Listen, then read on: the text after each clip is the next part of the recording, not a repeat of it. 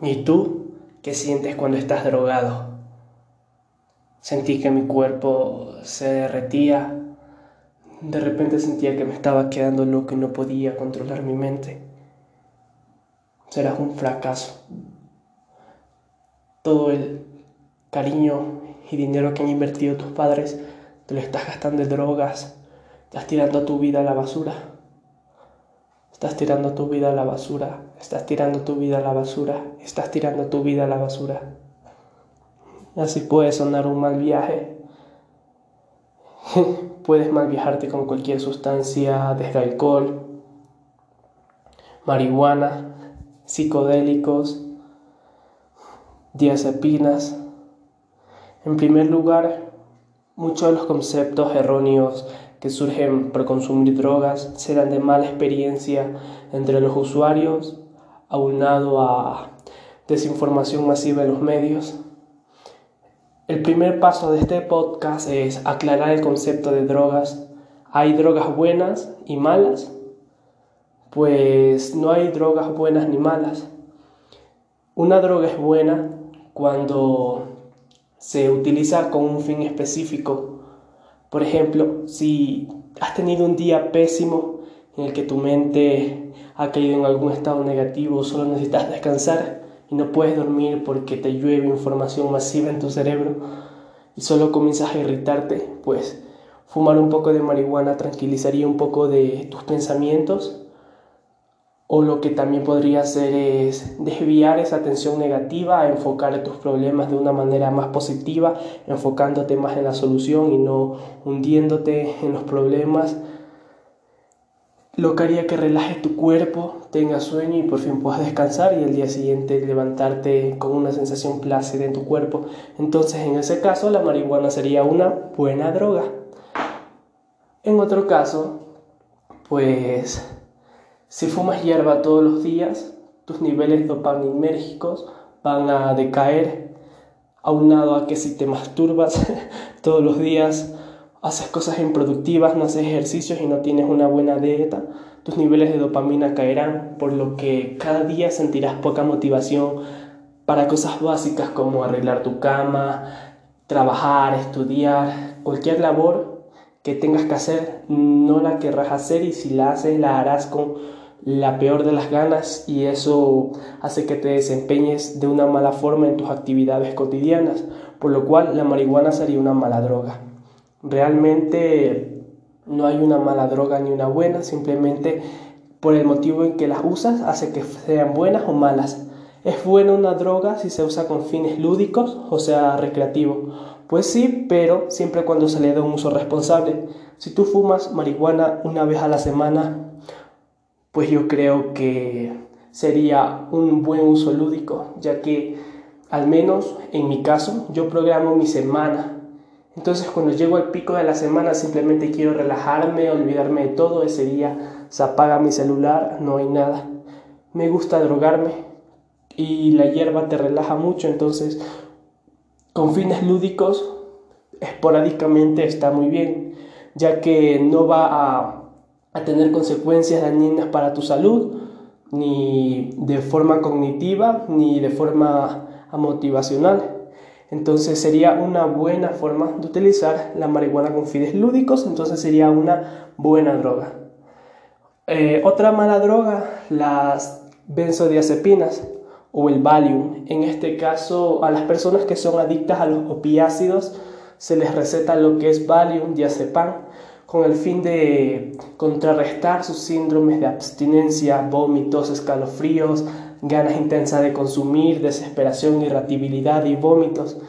En este caso se les receta diazepam, por lo cual el diazepam sería una buena droga. Pero ¿qué pasa? Si tomas diazepam y quizás por algún motivo estás mal informado y tomas alcohol, es algo malo porque hace un cortocircuito en tu cerebro y puedes llegar incluso hasta la muerte o quedar en un estado de salud grave. En este caso sería una mala droga. Otra forma de que comenzando siendo una buena, una buena droga, el Valium, y llegar a convertirse en una mala, es que una persona adicta a los opiáceos, bueno, se rehabilita La Valium le ayuda a no tener síndromes de abstinencia, pero ¿qué pasa? Que una persona adicta va a tener muchas recaídas antes de lograr dejar esa sustancia por completo. Por lo tanto, no vas a utilizar el Valium pan solo una vez. Más bien, cada vez que recaigas vas a empezar a utilizarlo más y más hasta que llega un punto en que eres adicto a los opiácidos y eres adicto a las diazepinas. Entonces el Valium en ese caso sería una mala droga.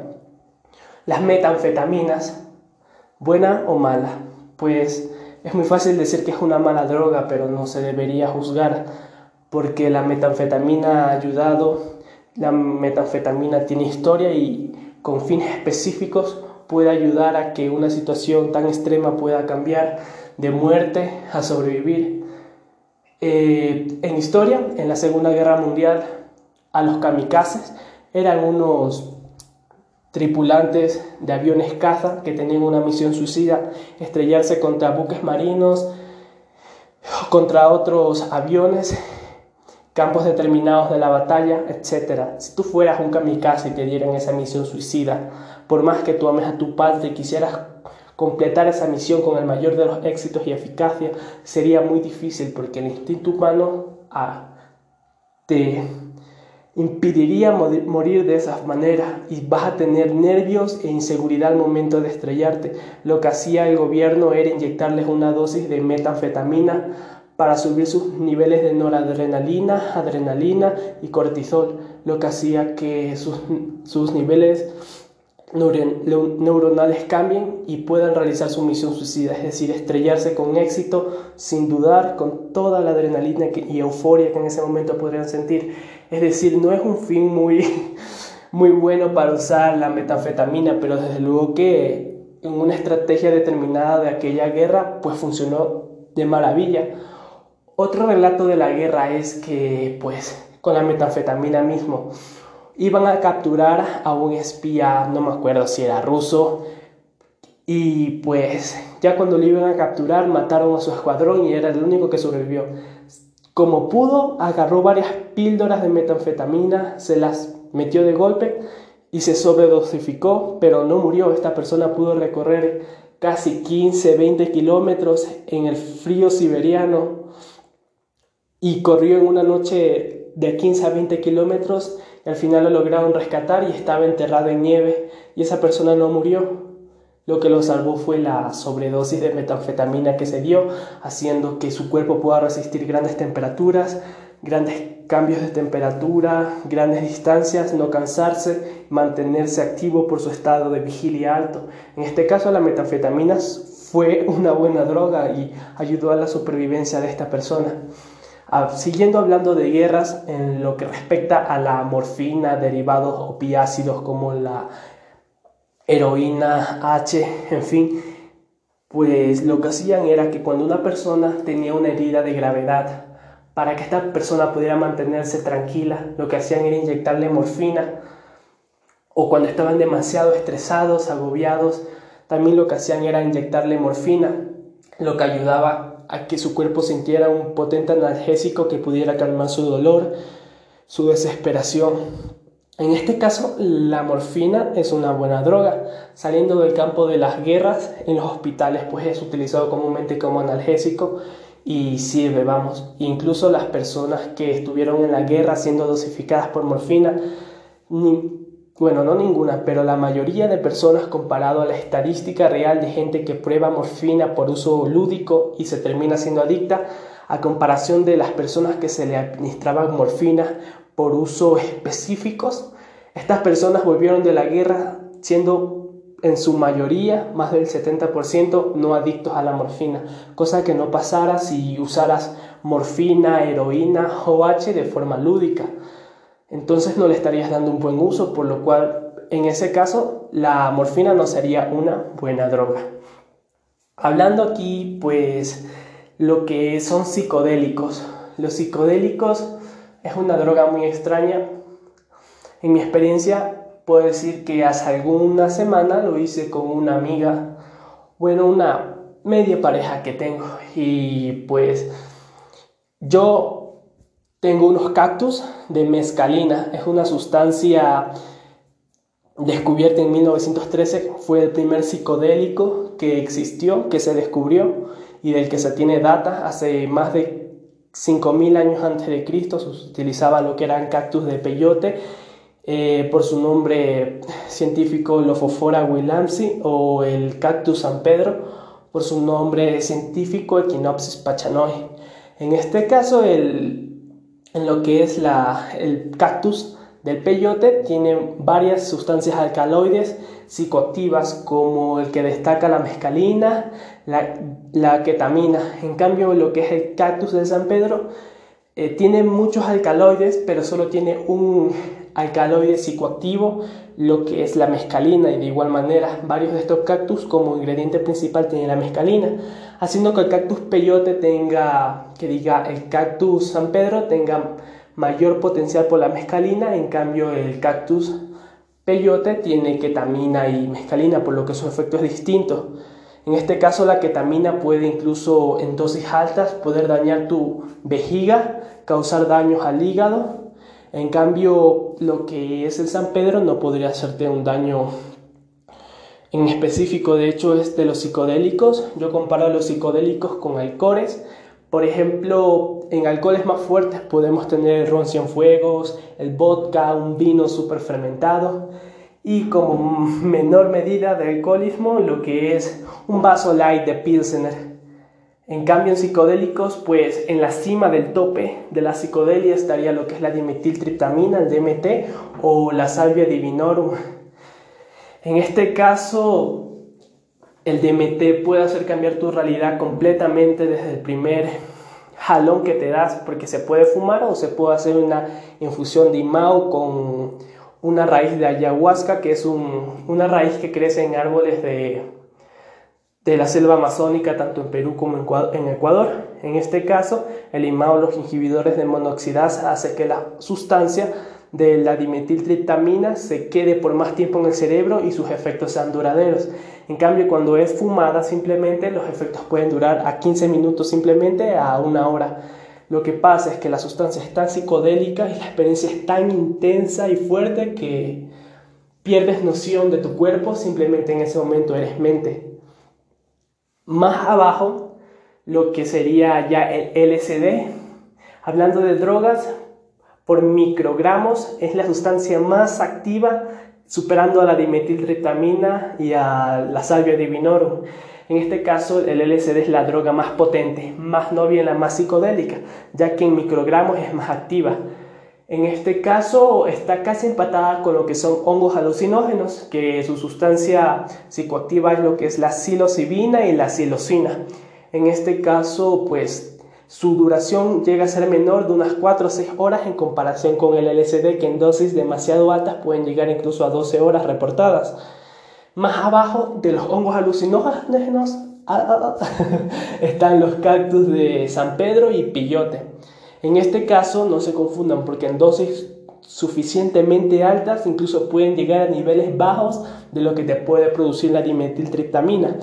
Pero es difícil llegar a esa dosis también tan difícil como llegar a una sobredosificación, ya que lo, en lo que se respecta con psicodélicos a excepción de la dimetiltriptamina, del 5-DO-DMT, la bufoteína y la salvia divinorum, que sí pueden haber sobredosis, en los demás psicodélicos es imposible llegar a una sobredosis, ya que no se ha registrado muertes por sobredosificación. Entonces, tú puedes llegar a una dosis súper alta de LSD y quizás ni siquiera te pueda pasar algún daño, un mal viaje de seguro que te lo cargas eh, en cambio, con los cactus de la mescalina y del peyote, bueno, más de la mescalina con el cactus San Pedro, porque el ofoforo Williams sí tiene lo que es la ketamina. Entonces, cuando uno consume dosis de, de mescalina, puede ingresar a la psicodelia como si tu padre te estuviera dando un vaso de Pilsener en tu niñez para que lo pruebes y experimentes. Pues es exactamente así.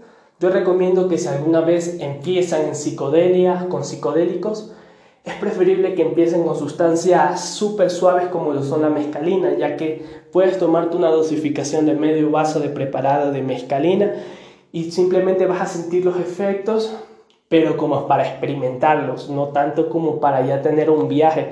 Es decir, que Igualmente, en lo que se trata de la sustancia mescarina, se han reportado poquísimos males viajes, así que aunque te excedas un poco de la dosis de experimentación, nunca te va a dar un mal viaje. Bueno, no estoy exento a que alguien la haya dado.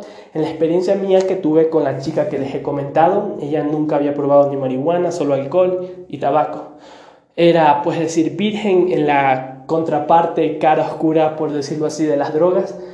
Eh, en este caso, obviamente, lo hizo con alguien con experiencia que es yo y solo le dosifiqué lo que es medio vaso y pues ver cómo fue su experiencia me hizo recordar cómo fue la mía mi primera vez. La mía fue mucho más intensa y pues yo ya tenía experiencia con drogas como la marihuana, entonces hasta con malos viajes de marihuana, entonces sabía lo que me podría esperar y estaba preparado, pero como ella era súper novata en esto, pues me dio incluso hasta ternura, podría decirlo, por cómo ella reaccionaba. Recuerdo que yo estaba poniendo música techno, psicotrance y ella decía que podía escuchar al mismo tiempo la música con todos sus beeps frenéticos que tiene el psicotrans, a la vez escuchaba lo que yo le estaba contando, entendía lo que yo le contaba, a la vez que ella pensaba otra canción que yo le estaba contando hace varias semanas atrás y ella dice que podía enfocarse en todo. Bueno, es normal en psicodélicos poder hacer eso, pero eso era algo nuevo para ella que no sabía que su mente tenía la capacidad de aumentar sus niveles cognitivos, lo cual a mí en mi primera vez también me resultó fascinante porque yo recuerdo que yo había hecho una como silla mecedora porque en el colegio nos habían hecho hacer ese proyecto. Yo recuerdo que me compré un LCD, bueno, no era LCD, pensaba que era LCD, pero resultó ser NBOMEC en BOM. Entonces yo me lo coloqué debajo de la lengua y literal yo a los 40 minutos yo digo, me habrán estafado, ¿Cómo algo tan pequeño me podrá drogar? Cuando yo comencé a ver mis paredes de ladrillo con todas sus tonalidades opacas, como si se expandieran y se contrayeran. Y yo dije, wow, aquí sí ya está pasando algo. Y cuando yo veo mi zinc, porque yo tenía un techo de zinc y tenía full rayas y yo veía cómo esas rayas cambiaban de colores y se mezclaban entre sí y mi cómoda, las marcas de la cómoda comenzaban a moverse. Entonces para mí fue tan increíble ese momento y literal, para cualquier persona que por primera vez experimentan psicodélicos, cuando tú por primera vez ves visuales, ves que las cosas cambian de tonalidad, todo es más brillante, los verdes más verdes, los rojos más rojos, y todo funciona de una forma tan distinta, te quedas impresionado como un niño cuando adquiere un conocimiento por primera vez. Eh, pues eso es lo que sería experiencia con psicodélicos. Ahora, ¿los psicodélicos son buenos o los psicodélicos son malos? En este caso, una forma buena de usar psicodélicos es, primero, los psicodélicos, tú puedes tomar dosis bajas de psicodélicos y realizar tu vida, o sea, tu día cotidiano de forma normal y natural. Siempre que te microdosifiques, eso hará que aumenten tu cognición, tu concentración y demás, por lo cual incluso será, será un día más productivo. Caso contrario, cuando tú le das un uso más lúdico, es decir, comenzar una dosis media fuerte, lo cual hará que te concentres, pero en varias cosas y no precisamente en lo que tú deseas concentrarte. Por lo cual sería un mal uso realizar psicodélicos en un día donde tengas labores o compromisos, ya que los psicodélicos tienden a durar de 6 a 24 horas de viajes intensos, por lo cual no sería bueno y podría causar malos viajes por preocupaciones, por quedar descontento en desacuerdo con alguien, por lo cual sería mejor usar psicodélicos en un ambiente en el que sepas que en un día no harás nada, solo estarás relajado en tu casa y demás. Entonces los psicodélicos son malos cuando una persona no experimentada en las drogas se sobredosifica o tiene una dosis de media alta porque se va a asustar en mi experiencia que he visto y he escuchado, la gente cuando ve que las cosas se mueven o comienza a pensar distinto, sentir distinto, oír distinto, piensa que se está quedando loca y nunca va a volver a la normalidad. Y desde ahí, desde ese pensamiento, ya comienza el mal viaje y caes y caes más profundo en pensamientos más negativos hasta que te sientas como un lunático.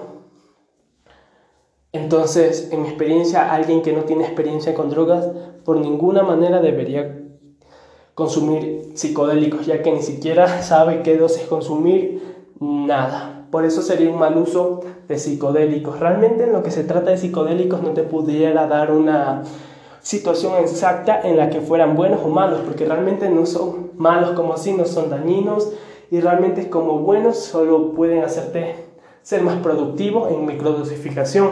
Realmente yo siento que los psicodélicos, a excepción de todas las drogas y un poco la marihuana, claro, es más para una droga para reflexionar, para caer en un estadio de introspección tremenda de tu vida en la que te puedas dar cuenta de manera positiva tus errores. Yo creo que más para eso sirve la psicodelia, porque tal como darles un uso de que te va a salvar de alguna situación, no es tanto, claro que aumenta tu cognición, pero no es como que hay, si quieres cumplir una función específica, hay otras drogas que harían mejor el trabajo que los psicodélicos en ciertos casos determinados. Por eso no te podría dar una situación específica. Como tal, eh, los psicodélicos es más para usos lúdicos, enteógenos, es decir, de divinidad personal e iluminación, un momento en el que lo necesites. Ahora, estadísticamente eh, les voy a hablar sobre los daños de todas las drogas, yo una vez teniendo en cuenta que realmente no hay malas drogas ni buenas drogas. En este caso vamos a comenzar con las drogas lícitas legales por alguna razón extraña, como lo son el alcohol y el tabaco. El alcohol tiene una tasa de adicción del 40%, en cambio el alcohol tiene una tasa de adicción del 32%. La marihuana tiene una tasa de adicción del 9%, pero no es en sí adictiva. Puede causar dependencia psicológica, más no dependencia física. Es decir, que si tú has usado marihuana por mucho tiempo de forma consecutiva, cuando lo intentes dejar, vas a sentir ganas de, oh, ojalá este momento sería mucho mejor si me drogo. El pensamiento estrella cuando realmente tienes un poco de abstinencia psicológica a la hierba. Pero eso no quiere decir que si tú tienes voluntad, no vas a comenzar a temblar, no te van a dar náuseas, no vas a poder dormir, no vas a estar irritable, ya que no causa dependencia eh, física, solo psicológica. Por lo tanto, es como un, entre comillas, 9% adictiva. Siguiendo con los psicodélicos que son 0% adictivos. Realmente ningún psicodélico es adictivo. Una droga llamada la mescalina sí puede causar dependencia, pero psicológica. E incluso caer en dependencia psicológica, así como la hierba con mescalina o con cualquier psicodélico, es súper complicado porque a diferencia de otras drogas, tú no puedes hoy consumir mescalina y mañana querer hacerlo, porque lo que sucede es que cuando la mescalina se une a tus receptores 5H, 2T de serotonina, pues se quedan anclados y normalmente como cualquier droga los receptores degradan la sustancia. Pero con los psicodélicos esto no pasa, ya que la sustancia no se puede degradar. Es como que entraran irrumpir en tu cerebro y secuestraran tus receptores de dopamina y serotonina. Entonces lo que pasa es que de poco a poco por eso tarda mucho el efecto, hasta 24 horas, porque es el tiempo en el que los receptores logran llegar a desintegrar todas las moléculas de mescalina. Es decir, que tu cuerpo, al saber que esta sustancia secuestra tus receptores, crea una resistencia, una tolerancia a la sustancia, por lo cual la próxima vez que la quieras consumir no te va a hacer efecto, ya que tus receptores tienen tolerancia a ella. Por eso uno debe dejar de esperar una semana por lo menos antes de volver a dosificar una dosis de psicodélicos. Por eso dándole un, un uso de una semana de intervalos es imposible llegar incluso a caer en dependencia psicológica en psicodélicos. Por lo cual realmente los psicodélicos de toda la tabla de drogas adictivas y peligros, accidentes intrafamiliares, oculares, etcétera, lo que son psicodélicos toditos están en la última parte ya que no causan dependencia, no causan sobredosificación y realmente violencia intrafamiliar y cualquier tipo de violencia no se dan, ya que más bien te hacen una mejor persona, no una peor persona. En lo que se trata de daños ocasionados al propio usuario, otra vez comenzamos con el alcohol.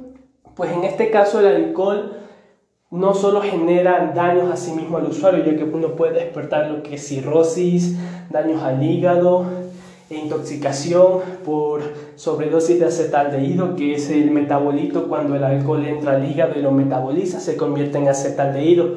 Es una sustancia tóxica que es lo que hace que te embriagues. Pero ¿qué pasa cuando no puedes metabolizar todo el alcohol? Que ocurre una intoxicación por alcoholismo. Es decir, si puede haber muertes por alcohol y hay demasiadas muertes por intoxicación de alcohol. Y más aún cuando es una droga legal y la gente piensa que como es legal está bien hacerlo y se pasan de vergas y ocurren intoxicaciones, accidentes, violencia intrafamiliar, discusiones entre amigos, etc. En este caso el alcohol causa Está en la lista de daños al usuario, daños a familiares, daños a terceros, como la droga más peligrosa del mundo, superando incluso el crack y la morfina. En segundo lugar, vamos a hablar del tabaco. Daños al propio usuario. Creo que a diferencia del alcohol y de cualquier otra droga de las que voy a hablar, pues es la, mm, una de las más peligrosas porque si bien no te hacen cambiar tu conducta frente a otras personas, no vayas a llegar con un fuma, fumadazo de, de, tabaco a pegarle a tu mujer, a regañar a tus hijos, a hacer relajo, vas y dañas tu relación con tus amigos o te chocas en el auto, eso no pasa con tabaco. Pero los daños al propio usuario son tremendos por su nivel tan adictivo que puede llegar a unas personas a fumarse dos cajetillas al día, así hasta 40 años. Hay personas que se han fumado cajetillas durante 40 años, termina con daños pulmonares, daños respiratorios, puede provocar paros respiratorios. En sí, daño al propio usuario es una de las drogas que más causa. Por eso está ubicado en, en el puesto 4 de la tabla de más daños al usuario. Siguiendo con la marihuana. En este caso, la marihuana. La marihuana daños al propio usuario, muchos. Realmente se dice la marihuana es muy sana, pero la marihuana no es tan sana. Porque hay que saber usar la hierba. En este caso, en lo que sería daños al propio usuario, si uno consume marihuana antes de los 18 años, lo que pasa es que tu corteza prefrontal no está desarrollada completamente y lo que produces a cambiar tus niveles dopaminérgicos en el cerebro es que tu cerebro, como está en crecimiento, se estructure de una manera distinta. Es decir, que va a causar daños en el nivel cognitivo, pudiendo perder incluso hasta 10 puntos en el coeficiente intelectual, despertar lo que son daños psiquiátricos como la desorden de personalidad múltiples, ansiedad, depresión crónica, esquizofrenia. Ahora, si se consume la marihuana después de los 18 a 20 años, cuando el cerebro está más desarrollado, pues entonces no vas a sufrir daños de coeficiente intelectual, y los daños psicológicos están al pendiente porque sí te puede causar daños psicológicos, pero solo si tú tienes predispuestamente genética, eh, pues enfermedades psiquiátricas, quizás tu padre tuvo una enfermedad psiquiátrica, tu abuelo, tu tío, y por razones desfavorables de la vida tú le heredaste. Lo que va a ser la, sustancia de la, del THC de la marihuana no es que te va a crear la enfermedad, sino es que te va a adelantar una enfermedad que tú ya tenías predispuesta, que quizás le ibas a despertar a los 30, pues ahora lo despiertas a los 20. Pues eso es lo que hace la marihuana si tú tienes predisposición genética.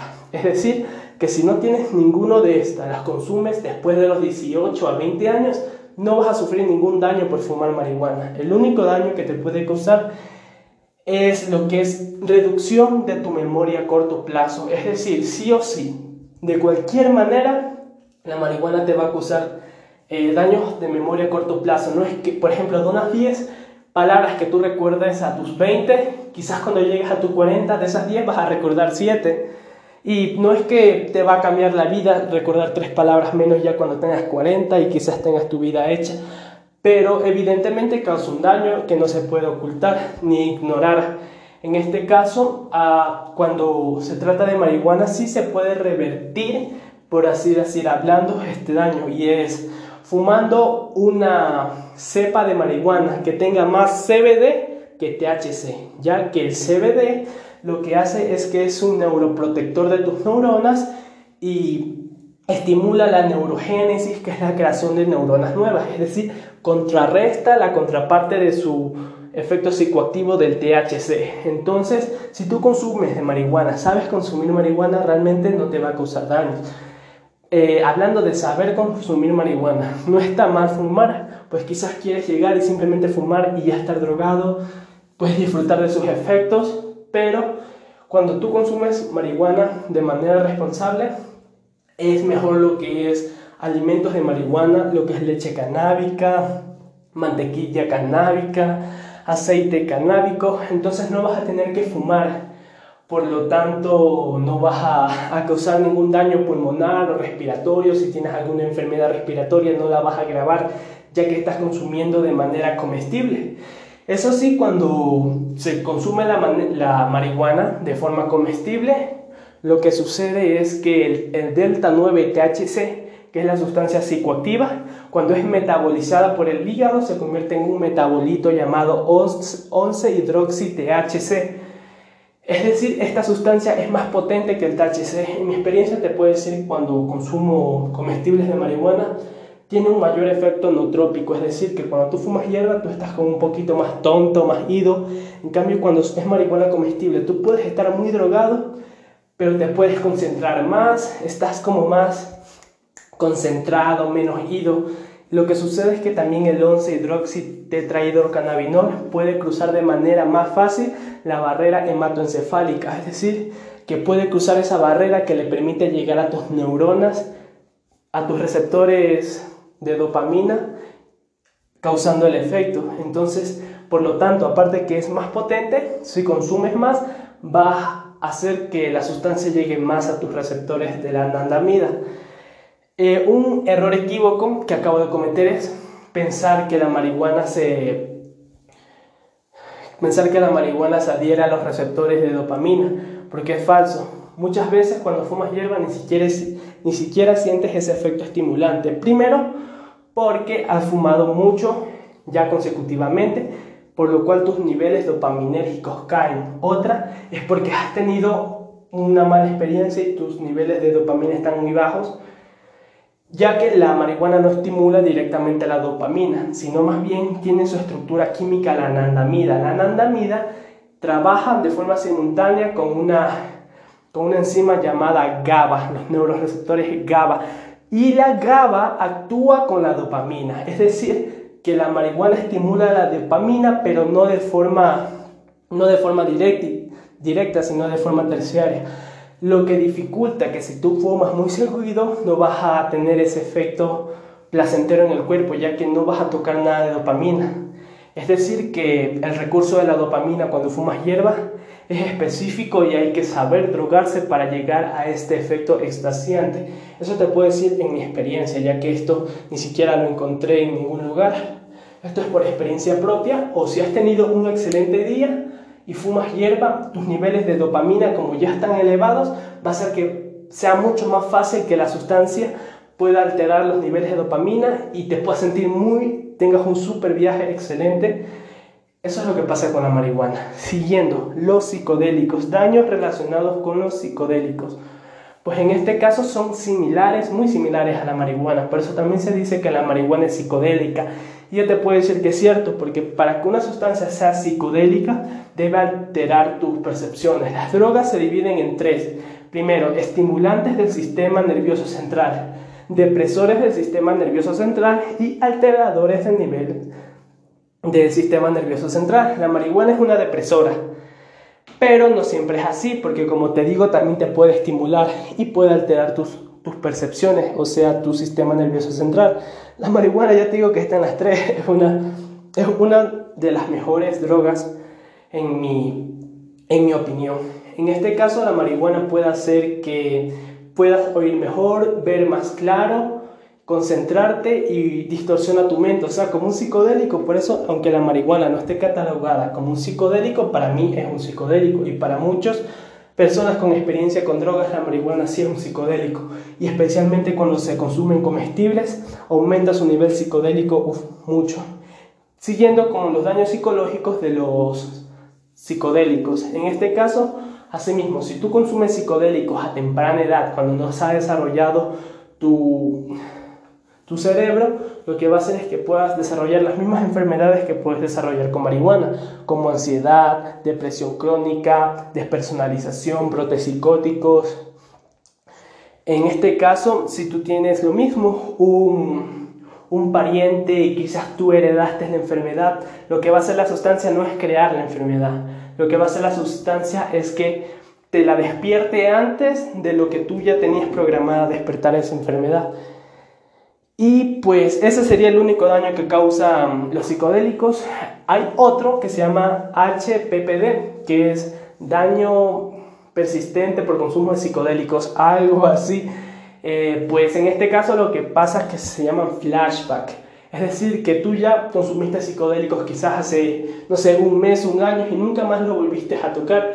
Puede ser que quizás en un día cotidiano puedas ver quizás destellos de luces en las paredes, es decir, que puedas revivir un poco la experiencia meses después o años. En la experiencia para mí esto es perfecto, ojalá me pase, realmente no tiene ningún perjuicio a la salud ni cerebral, esto es totalmente benigno, pero sí que es efectos que pueden residualmente quedar después de un consumo de psicodélico, que está claro que tampoco es nada grave, pero sí se lo podría considerar como un efecto secundario, por lo tal un daño.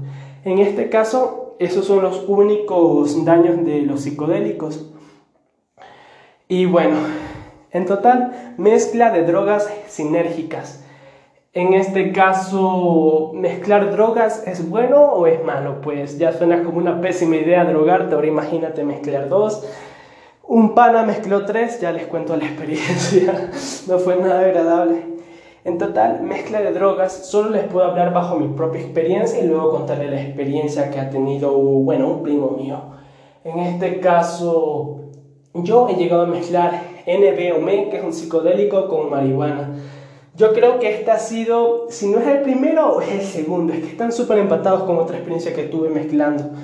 En este sentido, lo que me, el efecto que me dio fue, yo estaba literal, era, era de noche, y nos metimos un cuadro de NBOM y cuando llegamos al pic fumamos hierba, o sea, cuando el efecto está más psicodélico, fumé hierba y literal yo no sentía que podía controlar mi cuerpo, o sea, si yo sentía que tenía ganas de orinar, yo ya veía cómo mi cuerpo se movía, iba al baño, orinaba, luego me lavaba las manos, volvía, pero yo no estaba controlando mi cuerpo y eso me asustó en ese momento.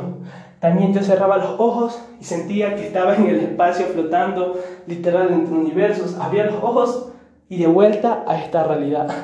Entonces es una experiencia muy intensa y chocante. Luego hice varias veces esa mezcla y ya no me asustaba porque sabía que pues, era un efecto normal y que no me iba a pasar nada por hacer esa mezcla. Pero sí es peligroso por el NBOM, el NBOM es una droga que su dosis activa está muy cercana a la dosis mortal. Pero es que yo consumía esa droga pensando que era LSD, hasta que me di cuenta que el LSD es insaboro e incoloro. El NBOM tiene un sabor metálico. Entonces, pues dejé de usar psicodélicos hasta que pudiera encontrar uno seguro, que es lo que pasó cuando encontré el cactus de San Pedro, que aquí donde vivo en Quito es, uff, abunda ese cactus, en cualquier jardín tú ves el cactus que dan ganas de meterte y saquear una horda de cactus. La segunda experiencia buena que tuve mezclar, esa sí fue con LSD, porque el cuadro era en saboro y era tan genial el LSD, solo una vez lo probé y no fue un cuadro, fue medio cuadrito. Yo sentía ya a la media hora que me mandaba una energía súper placentera del cuerpo, me sentía súper extasiado, tan feliz, como que Dios me hubiese tocado con un dedo. Fue tan extasiante y luego fumé hierba. En este caso estábamos jugando Play 4 con mi primo, le prestamos la consola a mi hermano y nos vinimos acá a mi edificio a jugar. Nunca habíamos jugado todos los juegos que nos prestó mi hermano, pero estábamos tan concentrados que jugamos como verdaderos Twitchers profesionales de videojuegos. Estábamos salidísimos, súper buenos jugando, o sea, aprendimos cómo era todo rápido, jugamos excelente, literal cada vez que pasaba algo fuerte o tenías que estar concentrado, yo sentía que mi corazón me latía fuera de... Como que si estuviese corriendo una maratón, pero es como que mi cerebro, mi cuerpo, mi cerebro estaba 100% intentando hacer todo lo mejor en eso que yo estaba concentrado. Es que ver cómo tu cerebro puede ser tan capaz, el triple de capaz de lo que es cuando no estás drogado, es sorprendente, tanto que te preguntas por qué no puedo llegar aquí simplemente con estar sobrio. Entonces es súper extraño. Pero bueno, esa fue mi segunda experiencia. Yo la categorizaría como la tercera. Ahora sí, la segunda experiencia mejor al mezclar que he tenido fue mezclar mezcalina más hierba. En este caso yo sentí que ya me salió un poco de control, pero eso lo tocamos después. primero vamos a lo bueno.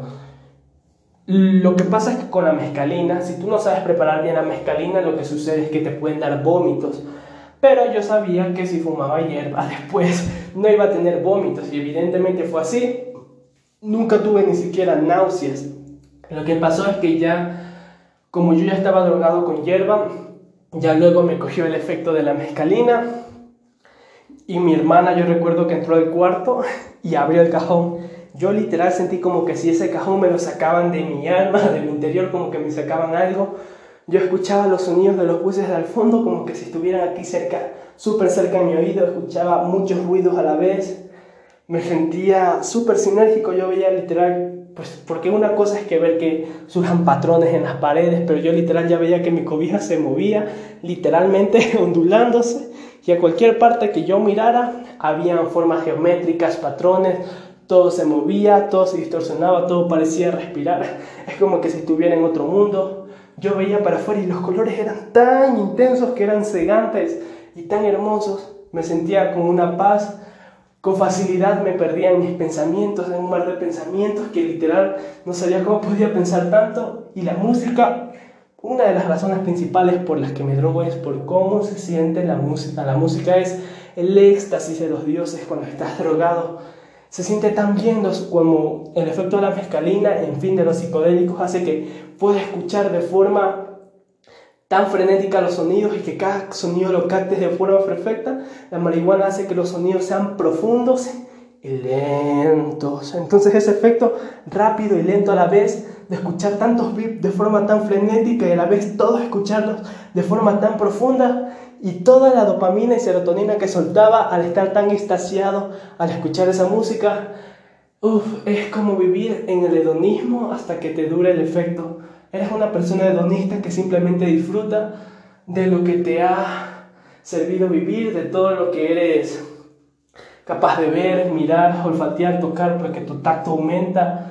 En fin, te enamoras de la vida, literal. Y bueno, esa es, bueno, yo creo que sí la pondría como la primera. Quizás no la quería poner como la primera porque en contraparte de los buenos efectos que me dio, también de tan drogado que estaba yo, de que incluso yo tenía las ganas de tomarme un vaso más de mezcalina, o sea, súper loco yo.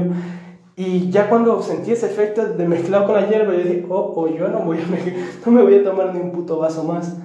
Y ya cuando comencé a pensar en cosas aterradoras, pensamientos desagradables, y no podía controlar esos pensamientos, es decir, me arrastró un poco a mi neurosis personal, pero no me mal viajé porque yo yo creo que controlo súper bien las drogas. Yo hasta ahora, desde que supe controlar mal viajes, mi estado y que supe aceptar de que todo lo que me está pasando se irá cuando se me pasa el efecto de la droga, hace que me relaje, que me tranquilice y solo me enfoque en lo placentero. Entonces, ese viaje fue mitad el éxtasis de los dioses, tocar el cielo con un dedo y mitad estar atado siendo masacrado por demonios en el infierno. Entonces ese viaje tuvo una contraparte que fue buena y fue mala. Pero fue sin duda un viaje y si me dicen que lo repetiré, yo lo repito, no me importa. Al fin y al cabo, sí me sé controlar, por lo que no fue un mal viaje en sí. Fue un viaje controlado y turbio, más bien dicho. Y bueno, eh, en fin, les voy a hablar de la experiencia en cambio que tuvo mi primo. En este caso, el man estaba re loco, re loco, y mezcló lo que es NBOME con alcohol, pero mucho alcohol y, y mucha marihuana. Se pasó fumando hierba hasta que se le acabó todo el efecto. Y él estaba súper imperactivo, demasiado imperactivo, que no podía sentarse, no podía dejar de moverse, de hablar, de decir cualquier cosa, porque no podía, estaba demasiado imperactivo. Y pasó, o sea, ya se le pasó el efecto, pero dice que esa noche no pudo dormir y después de una semana, aunque no se sentía drogado, se sentía igual imperactivo, como que siempre quería estar haciendo algo. Y bueno, yo creo que no, no, no fue una buena mezcla. Realmente, si un viaje te deja una semana, pues aún con efectos secundarios, pues es que demasiado intenso tuvo que ser. En fin, otra mezcla mía que me encanta, pero sé que es muy perjudicial, es emborracharme, pero hasta que no me pueda parar. Así, emborracharme que hasta sea la Jesucristo perdonando a todos, llamando a quien sea literal y emborracharme a ese punto y luego fumar hierba. Y uff, no sé qué efecto te da, pero es exquisito porque incluso cuando escuchas música tú sientes que estás en el sonido, literal, estás sobre el sonido, siendo arrastrado por él, y te dan unas oleadas de energías intensas de dopamina y serotonina que sientes como que te estás cayendo en un vacío de alegría. Es una experiencia difícil de explicar, pero esto solo sucede por oleadas, es decir, que te pasa y quizás después de unos 3, 5, 7 minutos te pasa otra vez. Pero yo lo que hice en ese momento, literal, súper embriagado de la reverga y fumado, lo que hice fue comenzar a meditar. Y yo sentía que cuando tenía esa posición de meditar tan concentrado en la atención plena de mi cuerpo, ese efecto por oleadas de dopamina no podía salir de mi cuerpo. Es como que si lo, estuviera, lo tuviera prisionero en mi cuerpo. Y estuve así por unos 10 minutos en que ese efecto tan extasiante era como despertar el zen modo o el chakra que te sale literal, porque literal sentía que me salía una energía tremenda del cuerpo. Y para mantener esa posición, porque es, es, explicable como cuando te estás cayendo y tu barriga se siente extraña y tienes que moverte un poco, literal así es el sentimiento.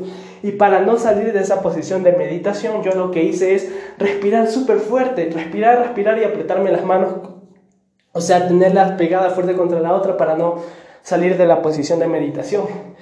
Y luego simplemente yo dije, uff, bueno, ya estuvo, ya me relajo, mejor me acuesto y ya me quedo ahí tranquilito. Esa fue otra mezcla que me gusta hacer, lo que es alcohol y hierbas. Pero esta mezcla te deja con una pésima memoria después de tres días. Tú, pues, si te dicen algo y luego lo vas a notar, ya no te lo acuerdas tan bien. Ya luego de tres días vuelves a la normalidad, pero no me gusta. O sea, literal, que algo me deja un, con tres días con memoria a corto plazo un poco lamentable. Lo que sería mezcalina más alcohol. Esta mezcla no la hice porque quería hacerla. Es decir, yo, yo consumí mezcalina y ya en la noche yo llegué donde mi hermana y me puse a chupar ahí.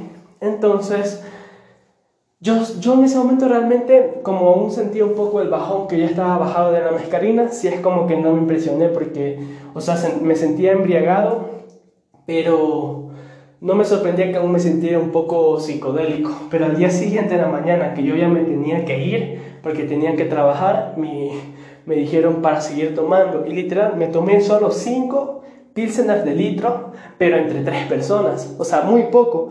Pero eso bastó para que yo estuviera todo el día hasta la noche con una sensación en el cuerpo relajadísima, súper relajada, con una claridad mental tremenda que podía pensar cualquier cosa con facilidad, podía analizar con facilidad, y solo con... Y yo sentía en el efecto, cuando ya me estaba yendo a la casa, como los, los buses, cuando cruzaban por ahí, el volumen era tan extraño. O sea, yo sentía que, aparte de, de estar borracho, ni borracho, quizás solo mareado, porque fue súper poco alcohol, pero aún yo tenía residuos de mezcalina interactuando aún en mi sistema, en mi sistema serotoninérgico. Y eso hizo que reviviera un poco el trip de mezcalina por consumir alcohol. Entonces sí sentí la mezcla. Yo recuerdo que el trayecto a mi casa fue quizás de dos horas en bus porque estaba súper al sur y yo vivo súper al norte. Entonces yo estaba simplemente así en ese bus, súper relajado, escuchando música, súper buen trip. Y bueno, esa fue mi experiencia de mezclar en experiencia drogas favoritas mías. Eh, y drogas que yo podría llegar a recomendar si bien las drogas no son para todos, eso está claro, porque hay personas que no saben controlarse, que se, sí se van al abismo por consumir drogas, porque quizás empiezan con marihuana y terminan con heroína y luego no pueden salir de heroína. en mi experiencia las mejores drogas son los psicodélicos de primeras, empezando con psicodélicos suaves como lo es la mescalina y en dosis súper bajas. Por consecuente, yo diría que el alcohol, aunque no me guste, el alcohol yo creo que es algo controlable en dosis bajas para experimentar lo que es una droga, siguiendo con el tabaco y por último la marihuana. ¿Por qué la marihuana a pesar de ser tan sana? Porque, me rima, ¿por qué la marihuana a pesar de ser tan sana? Fuck, me siento como un fucking rapero freestyle, en fin. El punto es que es muy fácil sobredosificarse en sus primeras veces con marihuana Al menos yo, cuando fue mi primera vez de hierba, fumé dos veces y no me cogió nada. Pero luego fumé dos veces más y estaba drogadísimo. Que yo sentía que me sentaba y me caía al infinito, me sentía relajado, me reía por cualquier tontera, estaba súper paniqueado porque yo sentía que mi corazón comenzaba a latir más rápido. Yo digo, uno, esto me va a matar y me psicosía súper, súper feo. Entonces yo siento que la marihuana es como algo que te puede psicosear mucho cuando eres primerizo y no sabes nada de drogas. Entonces por eso no la recomiendo de primeras. Llegan incluso a recomendar psicodélicos muy bajos como la mescalina en dosis bajas. Y en fin, eh, recomiendo también, bueno, realmente el tabaco no lo recomiendo, pero bueno. Ahora, terminando con el concepto de drogas buenas y drogas malas, pues hay drogas que siendo malas son incluso mejor que otras drogas malas, eso está claro. Te voy a dar un ejemplo, los opiáceos, heroína, morfina, H, otras drogas como las anfetaminas, benzos, cocaína, crack. Son drogas súper adictivas. Una persona adicta a la heroína puede consumir de forma compulsiva durante cuatro años superar estos cuatro años entre en una fase terminal. Que así esa persona no vuelva a consumir heroína, ya se va a morir sí o sí. Y vive unos últimos ocho meses súper trágicos, muriéndose literal en vida. Entonces, lo mismo ocurre con el crack. Una persona le puede dar un ACV, un accidente cardio cerebrovascular, mientras está en crack, porque el crack es muy intenso y adictivo y te hace cambiar de personalidad como lo hace el alcohol. Entonces, una persona en crack va, le roba a su familia, le pega a su mujer, le da un mal ejemplo a su hijo, es un cáncer de la sociedad. Lo mismo los consumidores de heroína o H, pues son un cáncer para la sociedad y para ellos mismos, son un cáncer viviente que contaminan a la sociedad y se matan a ellos mismos. Entonces, tú preferirías ver de un colegio drogadicto donde el 30% de estudiantes consumen heroína, Prefieres que esas personas consuman opiácidos que son súper perjudiciales para su salud y para sus allegados, o que ese 30% sean consumidores crónicos de marihuana. Digo, al final puedes llegar fumando hasta los 40, 50 años y puedes que nunca desarrolles ni siquiera cáncer, porque de todas las personas que llegan a su vejez fumando marihuana, muy pocas realmente desarrollan cáncer. Que está el riesgo, está, pero lo cierto es que muy pocas terminan desarrollando cáncer por fumar hierba, a comparación del tabaco que es de mayor medida. Entonces, tú ver a tu hijo que consume marihuana, ¿vale? Que quizás sigue siendo un poco desaplicado, no tanto como cuando era un hachero un adicto al crack, pero quizás no, igual no tiene su mejor potencial, pero tú ya ves una mejoría, está más relajado, no te roba para consumir marihuana porque no es adictiva, pues comienza a cambiar, darse cuenta de la vida, porque lo que hace la marihuana es que te hace dar cuenta de tus errores, quieras o no. Haces teniendo una buena experiencia, la marihuana dice, bueno, ahorita vamos a pensar en esto, y si tú le llevas la contra a lo que te quiere mostrar, pues vas a terminar pensando en algo peor. Pero si tú sigues ese pensamiento, tu mente luego sigue en otros y ya no te enfrascas en lo malo, pero igual te sirve para darte cuenta de tus errores, de que quizás no estás aprovechando tu vida, quizás estás siendo un poco vago, un poco inútil, tienes potencial pero no lo explotas. Eso es lo que hace la marihuana. Entonces, si esa persona luego de cuatro años no va a estar en fase terminal por fumar marihuana y quizás nunca le pase nada después de 40 años de uso crónico de hierba, quizás te pueda hacer un poco más tonto después de un uso crónico en 40 jodidos años, pero mm, vas a estar bien, relativamente bien. Yo preferiría ver a ese 30% de estudiantes drogadictos siendo compulsivos a fumar marihuana. Yo creo que para empezar sería un gran cambio para la sociedad y para el individuo mismo, porque puede que al reflexionar tanto, quizás no deje la marihuana, pero le comience a dar un uso esporádico y responsable a la sustancia, o quizás como se cansó de las drogas, pues él diga, vale, la dejo y como no va a sufrir síndrome de abstinencia porque la marihuana no causa dependencia física, se le va a ser muy fácil dejarla y quizás esa persona con los años se rehabilite, cosa que no hubiese pasado en opiáceos, coca, en fin. Eso ha sido todo. Y recuerden, no hay una droga buena ni una droga mala.